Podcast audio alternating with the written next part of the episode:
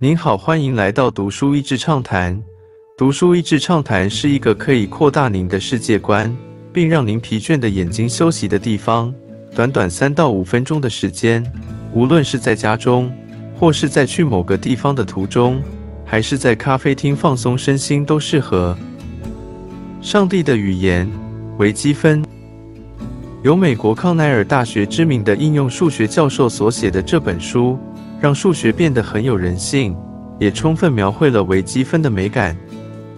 微积分在物理学家费曼口中是上帝的语言，虽然看起来很艰难，但作者开宗明义说不要以貌取人，因为微积分的精神是让复杂的事情变简单。Calculus is defined by its credo. To solve a hard problem about anything continuous, slice it into infinitely many parts and solve them. By putting the answers back together, you can make sense of the original whole. IVE called this credo the infinity principle. 微积分的定义正如它的核心信念：如果要解决一个关于连续性的问题，先把问题切成无限多的小块，然后找寻解答。当你把那些答案加总回去时，就能拼凑出原本的全貌。我称这个信念为无限的原则，贯穿历史的微积分。整本书贯穿科学史，可以看到微积分是如何从跨领域的激荡才发现出来的。阿基米德思考曲线，或是球体的容积。天文学家哥白尼和克卜勒从观察星球发现特殊的星球运动行为。为日后牛顿三定律铺路。身兼哲学家和数学家的笛卡尔如何一边发展他的理论，一边把业余数学家费马 （Fermat） 当成假想敌不断呛声。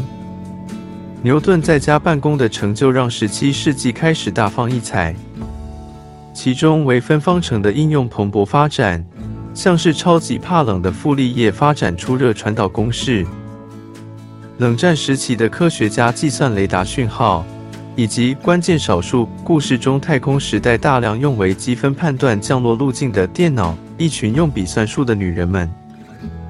现代应用更加多元，没有微分和微分方程，就不会有 GPS 定位，不会有艾滋病鸡尾酒疗法，也不会有 String Theory 而发明的微波炉和音乐合成器。没有积分。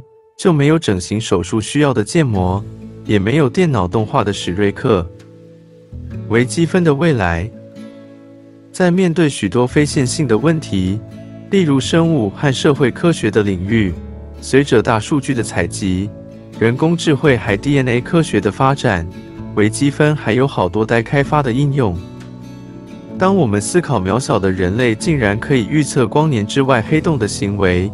同时发现自然界每一处都像是精心设计的演算法和城市编码，等待着我们发掘，让人发自内心的觉得这个上帝的语言令人兴奋期待，也令人敬畏谦卑。